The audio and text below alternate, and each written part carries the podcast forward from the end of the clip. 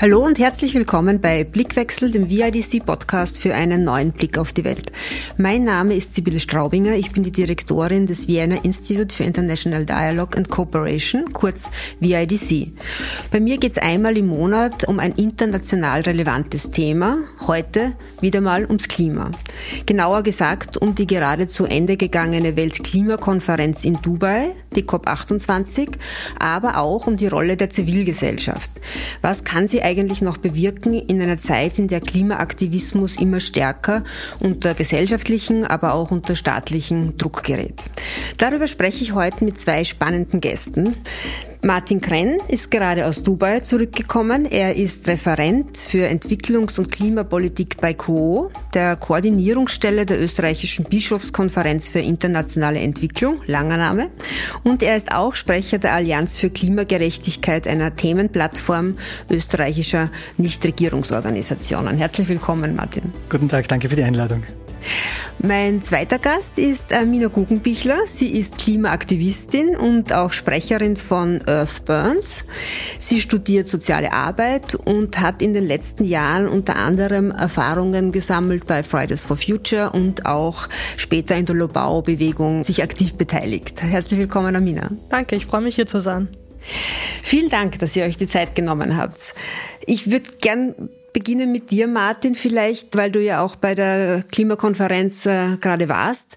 Die Erwartungen an die diesjährige Konferenz waren ja nicht wahnsinnig hoch. Einerseits aufgrund der Erfahrungen der letzten Jahre, wo es viele Kompromisse, wo es sehr zäh auch nur weitergegangen ist, aber auch, weil mit den Vereinigten Arabischen Emiraten ja auch ein Gastgeberland den Vorsitz hatte, das zu den größten ölproduzierenden Ländern der Welt gehört.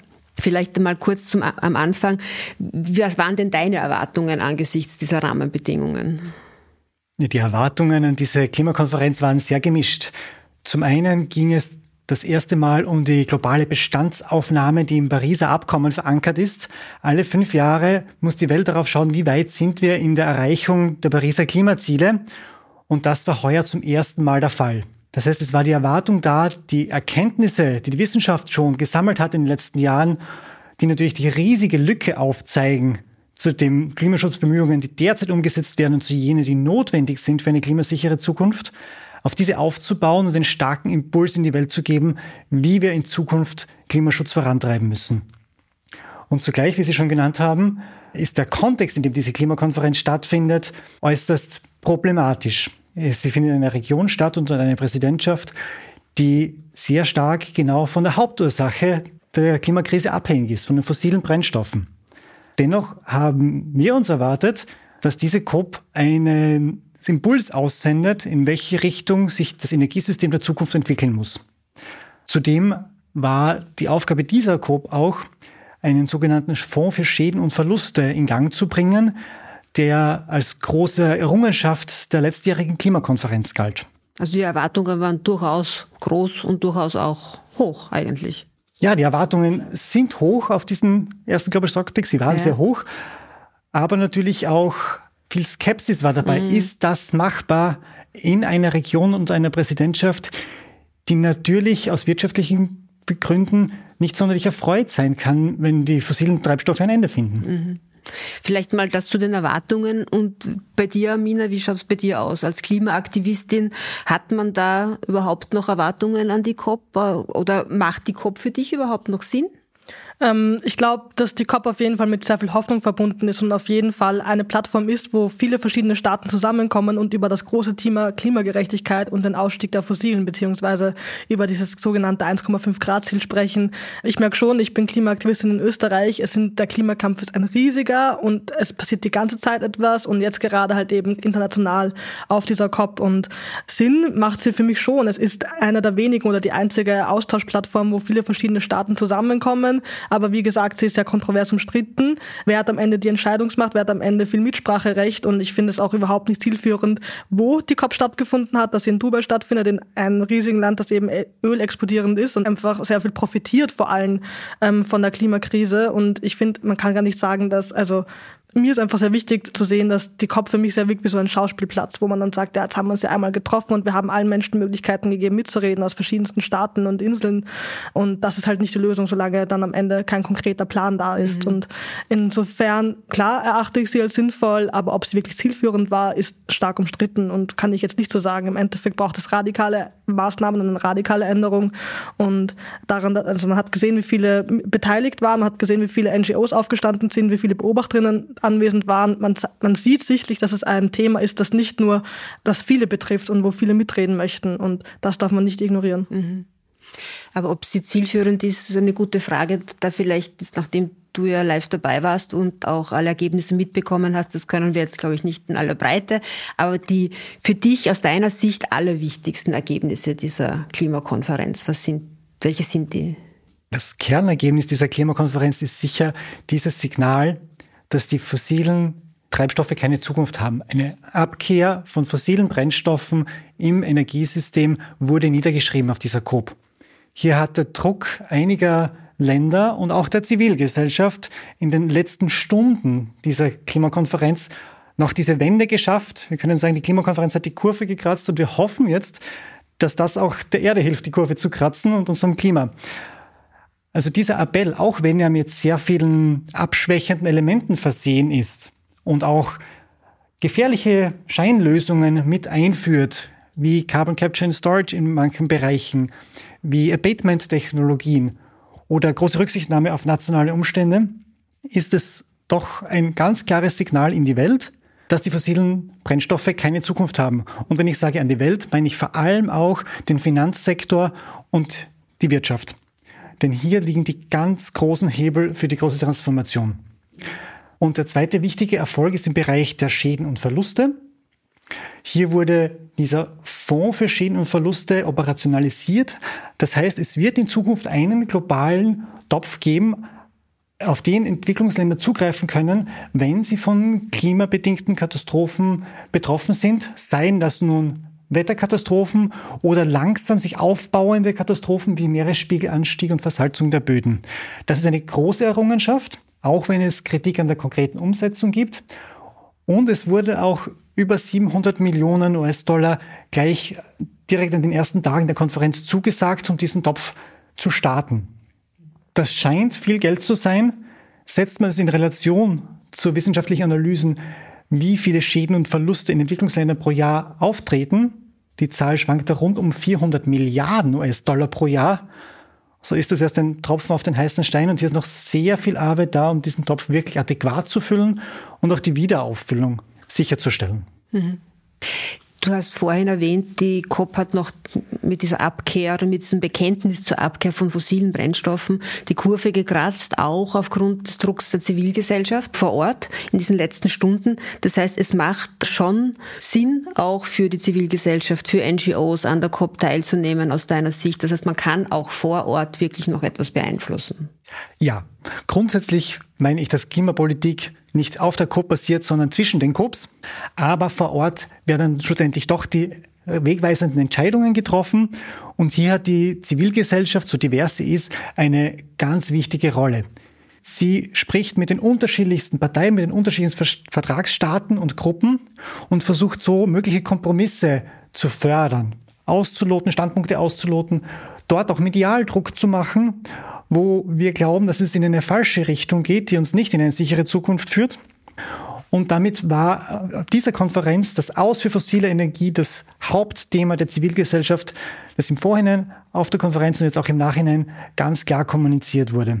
Und das hat sicher einen wesentlichen Beitrag dafür geleistet, dass jene Staaten, die auch dieser Meinung sind, nicht locker lassen, sondern so lange die Nacht hindurch verhandelt haben, bis auch jene Staaten, die stark abhängig sind von fossilen Energien, zu diesem Kompromiss zustimmen konnten, auch wenn es nicht der perfekte Beschluss ist. Aber dennoch ist es ausreichend, um die Richtung vorzugeben. Und nun, wie schon erwähnt wurde, geht es um die nationale Umsetzung. Und daran wird sich zeigen, ob dieser Beschluss tatsächlich ein Wendepunkt war, den auch die Zivilgesellschaft mit herbeigeführt hat, oder ob wir noch weitere Klimakonferenzen brauchen, um unsere Zukunft wirklich sicher zu machen. Mhm. Mina, du bist ja seit einigen Jahren jetzt aktiv in der Klimabewegung. Ich habe es einleitend schon gesagt, du bist äh, Sprecherin von Erde brennt. Bei Fridays for Futures warst du dabei, bei Lobau bleibt. Wie geht's dir sozusagen, wenn du die Ergebnisse der COP äh, dir jetzt anschaust und auch ein bisschen insgesamt, wenn du die Fortschritte anschaust, die es gibt im Kampf gegen den Klimawandel? Also wie geht's einer Klimaaktivistin? Ich finde es sehr schwierig, diese Verhandlungen von außen auch zu beobachten, insbesondere auch bis in die koloniale Perspektive, die dort mit einspielt. Und auch, ähm, wir reden über Förderfonds, die dann irgendwie von reichen Ländern übernommen werden sollen. Und wir reden hier von einem Schaden, der gar nicht es hätte notwendig sein müssen. Und wir reden ständig von diesem Entwicklungsbegriff, die Entwicklungsländer. Und dieser Begriff hat einfach für mich, also ist, ist sehr abwertend und ist so, also wer hat denn die Länder mehr oder weniger arm gemacht? Oder warum leiden denn Länder des globalen Südens am meisten unter der Klimakrise? Und ich finde es einfach in dem Sinne auch sehr wichtig, dass, oder das auch den Fehler an der ganzen COP-Geschichte, dass diejenigen, die am meisten betroffen sind, trotzdem nicht irgendwie mehr Mitspracherecht haben. Und also es sollte anders verteilt sein und es sollte Menschen, die stark betroffen sind, sollten ein politisches Mandat haben und sagen, da wird etwas umgesetzt. Und im Endeffekt liegt jetzt die Umsetzung wieder in den einzelnen Staaten. Und wie genau das stattfinden soll, ist jetzt auch nicht konkretisiert worden. Also äh, ganz so viel Hoffnung habe ich nicht. Ich bin natürlich schon auch überrascht von diesem, von dem Ergebnis der diesjährigen COP, aber ich bin auf jeden Fall nicht zufrieden damit. Und zufrieden bin ich erst, wenn wir tatsächlich auch eine Reduktion der Emissionen sehen und wenn das Pariser Klimaabkommen, dieses 1,5 Grad Ziel tatsächlich näher rückt. Denn uns wurden schon mhm. viele leere Versprechungen gemacht. Es gründen sich immer mehr Klimagerechtigkeitsbewegungen, nicht ohne Grund. Und ich bin einfach schon von den ganzen Lügen ein bisschen enttäuscht worden. Und natürlich bin ich froh, dass die COP stattfindet und sie ist wichtig, aber ich bin erst überzeugt, wenn tatsächlich auch eine Reduktion zu sehen ist. Und ich glaube, solange wird doch einfach die Klimagerechtigkeitsbewegung weiter wachsen und weiter größer werden und wir auch in Österreich unseren Beitrag aktiv dazu beitragen mhm. und laut sein. Denn wir müssen zeigen, dass dieses Thema viele Menschen betrifft. Wir müssen zeigen, dass dieses Thema Menschen auf der Welt betrifft, andere jedoch mehr als die reicheren Länder. Also das müssten wir auch sagen. Mhm. Also auch jetzt ähm, europäische Länder haben auch noch das Geld, um Klimaschäden auch vielleicht vor Ort einfach wieder gut zu machen. Aber ich finde ein Lost and Damage Fonds ist ein bisschen heuchlerisch auch und ist so, also Klimaschäden werden in Zukunft noch mehr kosten, als jetzt tatsächlich klimafreundliche Maßnahmen einzuführen einzuführen. Und auch das muss bedacht werden. Weil du jetzt gerade erwähnt hast, auch Länder des globalen Südens, eben in, vor allem Länder in Afrika, in Asien, können sich eben noch weniger von den Auswirkungen des Klimawandels schützen und gleichzeitig tragen sie auch am wenigsten bei zum CO2-Ausstoß. So. Und im Gegenteil, sie haben mehr Bedarf, oder sie haben Bedarf an mehr Energie und aus meiner Sicht auch ein Recht darauf, weil sie haben sozusagen jetzt auch noch äh, sehr viel weniger auch Verbrauch an Energie und sind sehr viel mehr Menschen und die Industrie wächst. Wie geht denn die Klimabewegung im globalen Süden damit um? Also mit, diesen, mit dieser Diskrepanz, weil es gibt ja auch eine Klimabewegung im globalen Süden, aber gleichzeitig natürlich auch durchaus das Recht auf mehr Energie für Länder in Afrika, in Asien. Gibt es ein bisschen Diskrepanz. Ich weiß nicht, vielleicht wer auch immer gerne dazu was zu sagen hat. Ja, das sehen wir ganz stark auf den Klimakonferenzen, auch in der Zivilgesellschaft, aber auch von vielen Staaten, die sagen, zum Beispiel die afrikanischen Staaten, wir haben einen historischen nur drei Prozent zu den Treibhausgasemissionen beigetragen und jetzt wollen westliche Staaten uns vorschreiben, kein Erdöl, Gas und Kohle mehr zu verwenden. Die Frage ist berechtigt, denn wenn behauptet wird, die reichen Staaten haben ihren Wohlstand auf billige Energie aufgebaut, dann stimmt das ja. Gleichzeitig kann Entwicklung, wenn man den Begriff verwendet, nicht heißen, die gleichen Fehler zu machen, die wir in den industrialisierten Ländern schon gemacht haben. Dennoch ist klar, viele Staaten im globalen Süden haben sehr beschränkten finanziellen Spielraum was staatliche Budgets angeht. Und genau darum ist der Ruf aus der gerade südlichen Zivilgesellschaft auch sehr stark, dass es ausschließlich die reichen Industriestaaten sein sollen, die hier einen großen Teil an wirklich echten Finanzmitteln beisteuern müssen, damit zum einen Klimaschutz, Transformation der Energiesysteme umgesetzt werden kann, aber vor allem auch die Anpassung an den Klimawandel, das heißt der Schutz von Menschenleben, von Lebensbedingungen der Bevölkerung und eben auch, um bei Verlusten und Schäden aufzukommen. Und das sieht man wirklich sehr stark, dass hier ganz klar, von den meisten sehr klar ausgemacht wird, wer sind diejenigen, die bezahlen müssen und wer soll davon profitieren. Es sollen die industrialisierten Länder bezahlen und es sollen vor allem jene, grundsätzlich alle Entwicklungsländer profitieren, aber natürlich jene, die am stärksten betroffen sind und am wenigsten Kapazitäten haben, selbst darauf zu reagieren. Das ist jetzt grundsätzlich eine Forderung, die die gesamte Zivilgesellschaft trägt, ähm, wobei natürlich auch Stimmen aufkommen, die sagen, die Welt kann nicht mehr so geteilt werden in zwei Arten von Ländern wie 1992, als diese Listen erstellt wurden, sondern es gibt auch andere Staaten, die mittlerweile mehr Finanzpotenzial haben.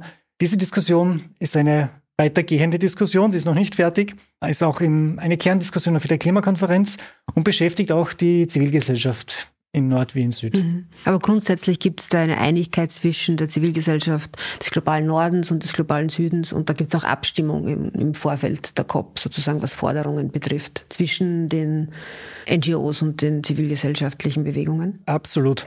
Meiner Erfahrung nach erkennt man nicht, ob es eine Nord- oder eine Südbewegung gibt auf einer COP. Mhm. Die NGOs global sind organisiert in einem Netzwerk, das heißt Climate Action Network International. Das ist einer der Hauptnetzwerke. Und hier arbeiten Menschen aus allen Ländern zusammen in unterschiedlichsten Bereichen, um eben auf die Verhandlungen auf den Klimakonferenzen einzuwirken. Und hier wird nicht unterschieden, aus welchem Land man kommt, nur welche Kontakte man hat. Wenn man zur eigenen Delegation bessere Kontakte hat, dann weiß man, wenn man anspricht, wenn man mit einer gewissen Gruppe sprechen möchte. Mhm. Jetzt habe ich aber trotzdem den Eindruck, dass die Klimakrise schon mal ein größeres Thema war, medial, politisch, als äh, aktuell. Zum einen, also der Eindruck speist sich zum einen daraus, dass in den, das ist ein bisschen länger in den letzten Jahren, immer wenn es einen regnerischen Sommermonat gibt oder es im Dezember schneit, quasi, dann heißt es ja, das ist alles innerhalb der normalen Schwankungsbreite, man sieht's ja. Und das andere Thema, natürlich noch das größere und wesentlichere, ist, dass in den letzten Jahren einfach auch andere Katastrophen dazugekommen sind, wie der Ukraine-Krieg, jetzt Israel, Gaza, also das überlagert natürlich auch vieles. Aber wieso schafft es, oder was glaubt ihr, oder vielleicht auch du, Amina, wieso schafft Fridays for Future nicht mehr wirklich große Massen auf die Straße zu bekommen, wie das noch vor einigen Jahren der Fall war? Also zum einen bin ich schon noch immer sehr davon überzeugt, dass Fridays for Future sehr wohl sehr große Massen auf die Straßen bekommt und noch immer das Potenzial zur Mobilisierung hat. Es berichten einfach Medien anders über die Streiks und es wird einfach anders kommuniziert nach außen und das Klimathema ist halt bisschen ausgelutscht, ist schon älter geworden, ist nicht mehr neu und nicht mehr frisch und das ist natürlich nicht das, was jetzt die Presse gerne druckt, wenn das kennt ja jetzt schon jeder. Ich glaube, es hängt aber auch ganz stark damit zusammen mit der Betroffenheit und ich, wenn ich jetzt an Österreich gerade denke, wo ich eben auch sehr aktiv bin in der Klimabewegung, dann ist es einfach so, dass uns die Klimaschäden oder die Auswirkungen der Klimakrise noch nicht so stark betreffen. Oder wenn sie uns betreffen, wie jetzt im Sommer, als wir die Waldbrände erlebt haben in Griechenland, zum Beispiel, dass wir auch einfach die, sichtlich dann auch die Möglichkeiten haben, damit umzugehen. Und klar ist es dann kein schönes Ereignis, wenn da Menschen gerade halt in so Situationen sich so in so Gebieten befinden, aber sichtlich hat die EU Möglichkeiten, damit umzugehen und dann dieses Symptom akut wieder zu bewältigen. Und dann ist es auch wieder von der Bildfläche verschwunden und vergessen. Und ich glaube, solange es uns nicht konstant schlecht geht oder wir nicht konstant die Auswirkungen der Klimakrise spüren und am Ende unserer Existenz sind, sind die Menschen auch zu faul, um etwas zu machen. Oder irgendwie gerät es in Vergessenheit, gerade auch durch die ganzen anderen Themen eben wieder der Angriffskrieg auf die Ukraine oder auch eben der Nahostkonflikt gerade. Also das, natürlich hat das auch einen Einfluss darauf, aber ich bin schon der Meinung oder auch überzeugt davon, dass die Klimabewegung weiterhin noch groß ist und auch viel sagen möchte. Nur leider passiert das oft, leider wird das von außen oft nicht so aufgegriffen, wie wir es, wie, wie wir es gerne hätten. Also wir sind da und wir machen viel Protest und es ist weiterhin wichtig und es ist vor allem ein Thema, das eben alle betrifft, wozu alle einen Bezug haben, egal ob SchülerInnen oder irgendwie Studierende, ob Eltern, ob Arbeitende. Also viele fühlen sich auch angesprochen von dem Klimathema und das leugne ich auch nicht. Und ich bin mir ganz sicher, dass es viele gibt, die auch mehr machen wollen. Nur es hängt natürlich wieder stark davon ab, wie wichtig ist es der Politik gerade und wie wichtig ist es den Medien, die halt eben Headlines schreiben müssen. Mhm. Und da kommt leider zu wenig, finde ich. Jetzt hat sich der Protest ja auch verändert in den letzten Jahren. Es gibt mehr Organisationen mit unterschiedlichen Protestformen. Letzte Generation beispielsweise ist medial eben sehr präsent mit ihren Klebeblockaden, mit den Straßenblockaden, wo sie sich ankleben, aber eben auch sehr umstritten. Das geht ja mittlerweile bis zu Ermittlungen in Deutschland oder auch Österreich wegen des Verdachts der Bildung einer kriminellen Vereinigung.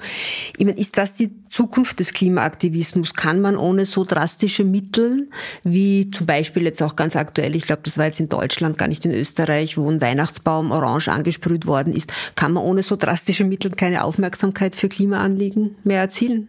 Ich glaube nicht. Also wir probieren es ja auch, also wir protestieren ja auch auf alle verschiedene Weise. Also ob wir jetzt Gespräche führen mit Menschen in der Schule, ob wir jetzt irgendwie bei einer Fridays for Future Demo mitmachen, ob wir offene Briefe schreiben, Kommentare in Zeitungen. Also wir machen ja viele verschiedene Arten, um Menschen das Klimathema näher zu bringen. Aber was schafft es am Ende letztlich in die Dominanzgesellschaft? Irgendwelche radikalen Aktionen, die einfach stören. Und es ist traurig und ich finde es auch unfassbar frustrierend, dass wir zu solchen Taten streiten müssen. Aber anders kommt es leider nicht an. Und es ist nicht so, dass nicht Aktionen auch irgendwie vor dem Parlament stattfinden stattfinden oder bei den, vor den, bei den Regierungsparteien oder vor denjenigen, die halt eben tatsächlich dann noch ähm, Umsetzungsmacht haben, da finden Proteste auch statt. Nur sie werden sichtlich verschwiegen.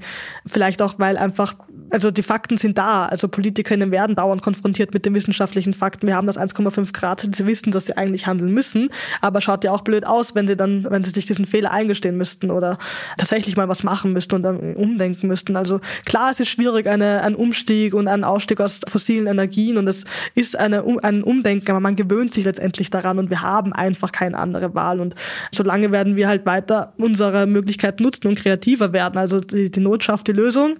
Und es werden neue Protestformen dazukommen. Ich sehe es leider auch als einziges Mittel und ich finde es eh blöd. Ich würde gern anders protestieren. Ich würde auch gern lieber mehr Aufmerksamkeit in meinem Studium investieren, aber leider haben wir die Möglichkeiten nicht. Und anders werden wir als Menschen, die kein politisches Mandat in einer Regierungspartei haben, auch nicht gehört. Das heißt, besser Aufmerksamkeit und Ärger provozieren, aber dafür Aufmerksamkeit auch generieren, als es spricht überhaupt keiner über das Thema. Für mich ist die Frage, woher kommt denn der große Ärger, weil ein Weihnachtsbaum orange angemalt wird, weil es einen Stau mehr gibt in den Morgenstunden. Ich glaube nicht, dass das äh, darum so einen Ärger verursacht, weil jemand auf der Straße sitzt, sondern schon langsam sind wir nicht nur bei Klimazielen, sondern bei der tatsächlichen Umsetzung. Es geht tatsächlich um meinen Alltag, um, um meine Lebensrealität. Wenn die Heizung getauscht werden muss und ich mir überlegen muss, wie kann ich das finanzieren. Wenn es tatsächlich Veränderungen in unserem Leben gibt. Und ich glaube, hier kommt, diese Veränderung kann verunsichern. Und ich glaube, sei es die Klimakleber in Österreich oder andere Maßnahmen, hier wird einfach ein fokussiert auf eine gewisse Gruppe, an der man Frust auslassen kann. Und natürlich hat diese Gruppe auch diese Rolle, immer wieder aufzuzeigen, dass es noch nicht richtig läuft. Aber es steckt meiner Meinung nach schon mehr dahinter. Diese Transformation kommt langsam in Gang. Wir spüren sie in unserem Alltag.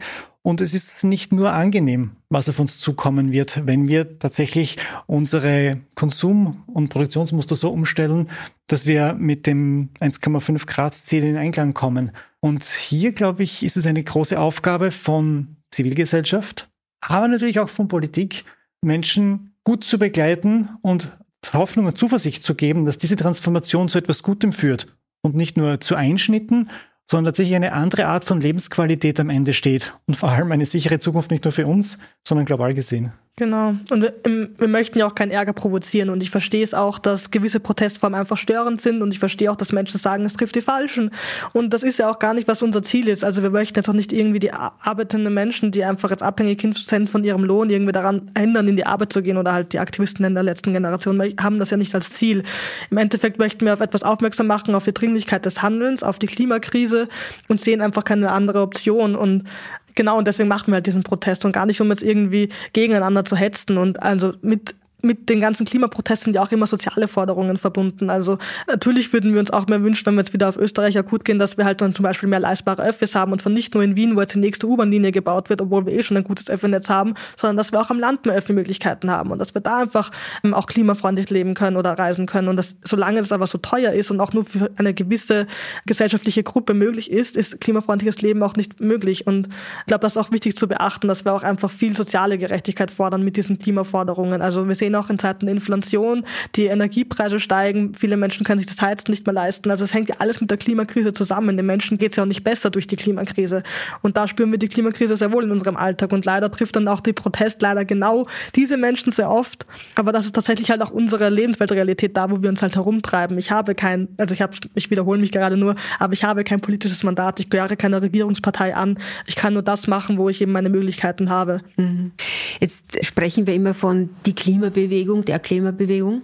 Und gleichzeitig gibt es nicht eigentlich schon ganz viele verschiedene Klimabewegungen, weil äh, Fridays for Future, um ein Beispiel jetzt zu nennen, letzte Generation, System Change, not Climate Change, dann gibt es länderspezifische wie äh, Extinction Rebel in Großbritannien und natürlich auch noch dann diese alteingesessenen NGOs wie Global 2000, Greenpeace und so weiter. Die Frage, ist es gut, wenn sich das sozusagen so aufteilt und unterschiedliche Protestformen, unterschiedliche Organisationen entstehen oder zerspragelt sich da die Klimabewegung nicht ein bisschen und geht da auch Schlagkraft vielleicht verloren dadurch? Was meint ihr? Ich würde das sogar noch weiter sehen. Es gibt auch Klimabewegungen innerhalb von Unternehmensverbänden in der Wirtschaft. Es gibt Klimabewegungen in der Kirche, die sehr viel voranbringen wollen. Also ja, die Klimabewegung geht in die Breite, nimmt ganz unterschiedliche Formen an, aber genau dahin muss sie ja. Also ich sehe das sehr positiv, dass es sehr viele unterschiedliche Bewegungen gibt. Nur so können wir auch eine große Menge an der Bevölkerung erreichen und mitnehmen auf jeweils unterschiedliche Art und Weise. Ob dass die einzige Schlagkraft dadurch entwickelt wird, dass 20.000 Leute in Wien auf die Straße gehen. Das ist natürlich ein großes Zeichen, äh, aber ich glaube, es ist ein Zeichen des Erfolges, dass es tatsächlich breit wird und unterschiedlich wird. Mhm. Und ich glaube weniger, dass es sich verläuft, als dass es ein gewisses Mainstreaming wird. Es kommt kaum mehr jemand daran vorbei, sich über das Klima Gedanken zu machen. Nicht in der Wirtschaft, nicht in meinem Alltag, nicht in diversen Organisationen. Und in der Politik hoffentlich. Ja, ja, es ist einfach wahnsinnig wichtig, dass wir viele verschiedene Klimabewegungen haben. Und abgesehen davon geht es ja auch darum, dass jeder eine andere Rolle in diesem Protest einnehmen kann dadurch. Also nicht jeder Protest ist für jede Person geeignet. Und Fridays for Future hat das riesengroße Talent, einfach sehr viele verschiedene Menschen von sehr verschiedenen, auch aus verschiedenen Lebensrealitäten zusammenzubringen, was extrem schön ist. Ähm, ein anderer, also äh, letzte Generation nutzt den Protest, indem man sich auf die Straße klebt, was zum Beispiel für, also ich bin eine schwarze Person, ich würde mich jetzt nicht an die Straße kleben, da ich weiß, dass ich sehr viel Polizeigewalt erleben würde. Und ich glaube, dadurch ist es einfach wahnsinnig toll, dass wir so viele verschiedene Protestmöglichkeiten haben, die sich auch an unsere Lebensweltrealität irgendwie ein bisschen anpassen. Oder ich kann selbst für mich wählen, wo fühle ich mich sicher, wo fühle ich mich wohl, in welchem Rahmen kann ich handeln. Und im Endeffekt, das ist ja auch das Schöne, also schön, das Traurige, ähm, kämpfen wir alle für die Einhaltung des 1,5 Grad Ziels, beziehungsweise möchten wir wegkommen von diesen 2,5, die wir gerade anstreben. Und das ist das, das Praktische, dass wir diese eine große Forderung haben und dann halt in diesem Rahmen uns auch dann in unseren Aktionen eben bewegen können. Und da ist schon noch wichtig mit zu bedenken, wer kann sich welchen Protest einfach leisten. Und das ist auch eine Frage, die man sich, glaube ich, oft stellen kann, weil oft werden dann Dinge gefordert von der Dominanzgesellschaft, was wir nicht alles so machen wollen oder machen sollen. Und also Protest ist ja auch oft gefährdet ja auch oft jemanden und bringt auch oft rechtliche Konsequenzen mit sich. Also es ist nicht einfach gegen ein System zu rebellieren oder gegen die derzeitige Politik und die derzeitigen Entscheidungen. Und deswegen ist es so toll, dass es viele verschiedene Aktionsformen gibt und jeder auch in einem gewissen Rahmen handeln kann. Und wir brauchen Fridays for Future. Das ist ein Thema, das einfach dadurch sehr niederschwellig an sehr viele herangetragen wird. Und ich bin sehr dankbar, dass es diese Bewegung gibt, weil anders hätte ich nicht reingefunden. Also ich wurde dadurch auch politisiert und ich bin sehr froh, dass es einfach dadurch sehr verschiedene Zugänge gibt, wo wir auch Menschen abfangen können. Okay, also eine Stärke, die, die Vielfalt quasi auch in der Klimabewegung und dass sie in die Breite geht. Jetzt ist die COP äh, bald wieder für ein Jahr vorbei. 2024 wird sie in Aserbaidschan stattfinden. Übrigens auch ein Ölstaat, einer der, glaube ich, zehn größten. Wenn ihr jetzt zum Abschluss dieses Gesprächs noch mal in die Zukunft denkt, auf was sollte sich die Klimabewegung oder die Klimabewegungen denn in diesem Jahr konzentrieren, damit dann die fast 200 Staaten, die in Aserbaidschan bei der nächsten COP dabei sein werden, einfach auch deutliche Schritte setzen für mehr Klimagerechtigkeit und, ja, und für mehr Effizienz sozusagen auch in all diesen Bemühungen. Mir fallen dazu konkret zwei Dinge ein. Mit dem Blick auf die nächste Klimakonferenz wird es sicher darum gehen, zu sehen, welche Unterstützung der reichen Länder in Zukunft für den des globalen Südens zur Verfügung steht. Denn nächstes Jahr wird das neue Unterstützungsziel, das finanzielle Unterstützungsziel beschlossen werden. Das heißt, welche, welches Geld, wie viel Geld reiche Staaten in Zukunft dafür, dazu beitragen, dass auch Klimaschutz und Anpassungsmaßnahmen in ärmeren Staaten umgesetzt werden können. Das ist ein riesiger Meilenstein in, dieser, in diesen Klimaverhandlungen und alle Organisationen, die sich mit dem Bereich beschäftigen, sollten in die Richtung trommeln, dass wir unsere Staaten darauf vorbereiten, in Aserbaidschan einen guten Beschluss dahingehend zu setzen, dass sich ärmere Länder sicher sein können, dass sie Unterstützung bekommen, wenn sie diese große Transformation eingehen, die notwendig ist. Im Blick auf Österreich und Europa haben wir nächstes Jahr zwei sehr wichtige Wahlen, Nationalratswahl und EU-Wahl. Und wir kennen die Vorzeichen derzeit. Wie gesagt, Klimamaßnahmen äh, sind in der Bevölkerung angekommen und stoßen nicht nur auf Gegenliebe. Wir brauchen die EU weiterhin als globalen Motor für Klimaschutz. Das heißt, Engagement rund um die Wahlen und auch ein Aufzeigen, was wichtig sein wird in Zukunft als Aufgabe der Politik, ist, glaube ich, das, das wird das zentrale Thema für nächstes Jahr sein. Sowohl in Österreich bei den Nationalratswahlen als auch in Richtung EU für die EU-Wahlen. Die ja noch vorher stattfinden. Die noch vorher und natürlich stattfinden, auch genau. ausstrahlen werden ja, auf ja. die Nationalratswahlen. Mhm. Ich glaube, Ich glaube, es ist auch wichtig zu beachten, dass die Verantwortung nicht bei der Klimabewegung liegt. Also die Verantwortung sollte eigentlich liegen bei den Entscheidungsträgerinnen, bei denjenigen, die dann tatsächlich mitreden auf der nächsten COP oder auch jetzt in den Regierungsparteien jetzt bis zur nächsten COP. Was die Klimabewegung oder die Klimagerechtigkeitsbewegung macht, ist im Endeffekt ein Appell an die österreichische Politik setzen, jetzt, wenn ich jetzt von meinem Aktivismus hier in Österreich rede. Und eigentlich sollte sie gar nicht brauchen. Also eigentlich würde ich mich gerne darauf verlassen können, dass jetzt diese Reduktion der Emissionen stattfindet, dass ein konkreter Klimaplan da steht, da, da ist, also vorhanden ist. Also wir haben noch immer in Österreich jetzt kein Klimaschutzgesetz. Also die ÖVP ist immer noch Klimablockierer Nummer eins. Und ähm, wir müssen anfangen, einfach klimafreundliche Maßnahmen zu setzen und jetzt radikal umzusteigen. Und bin gespannt, ob das passieren wird. Ich finde es nicht fair, dass die Verantwortung immer bei der Klimabewegung liegt und darauf kann man sich auch sehr leicht mal ausruhen. Aber irgendwann möchte ich auch gerne Pause machen von meinem Aktivismus, denn ich möchte auch noch ein bisschen leben neben meinem ganzen Engagement. Und ich glaube, da bin ich nicht die Einzige, da spreche ich für sehr, sehr viele Menschen. Und daher ein großer Appell einfach an die Politik und an diejenigen, die tatsächlich auch Entscheidungsmacht haben, denn wir haben sie leider nicht. Wir können darauf aufmerksam machen, wir sind ein Sprachrohr zwischen Wissenschaft und Politik und machen nichts mehr, als dazwischenrufen und Aufmerksamkeit zu regenerieren. Und ich hoffe, dass diese Forderungen und dieses laute Aufschreien auch tatsächlich in die, etwas bringt, Gehört um diesen 1,5 Grad Ziel näher zu kommen. Mhm. Ja, vielen Dank. Ich danke euch sehr für das spannende Gespräch und viel Erfolg im kommenden Jahr und auch ein bisschen Pause dazwischen hoffentlich. Ja, damit in Aserbaidschan das, was du auch beschrieben hast, Martin, hoffentlich auch gut umgesetzt wird. Es ist zumindest jetzt die COP 28 war ein alles in allem, glaube ich, guter Schritt. Einer, der nach vorgebracht hat, auch die Klimaschutzmaßnahmen, wenn sie jetzt denn auch umgesetzt werden und zumindest kann man ein bisschen hoffnungsvoller in das Jahr 2024 gehen und auch auf die nächste COP auch blicken. Vielen Dank euch für das Gespräch. Danke, Danke auch. Das war ein Blickwechsel zum Thema Klimakonferenz und Klimabewegungen. Wo stehen wir? Wohin gehen wir? Und gleichzeitig war das auch der letzte Blickwechsel für dieses Jahr. Wir machen jetzt auch Kurzpause und ich wünsche im Namen des gesamten VIDC-Teams einen entspannten Jahresausklang, einen guten Start ins neue Jahr und hoffentlich auch wieder mit vielen spannenden Blickwechseln.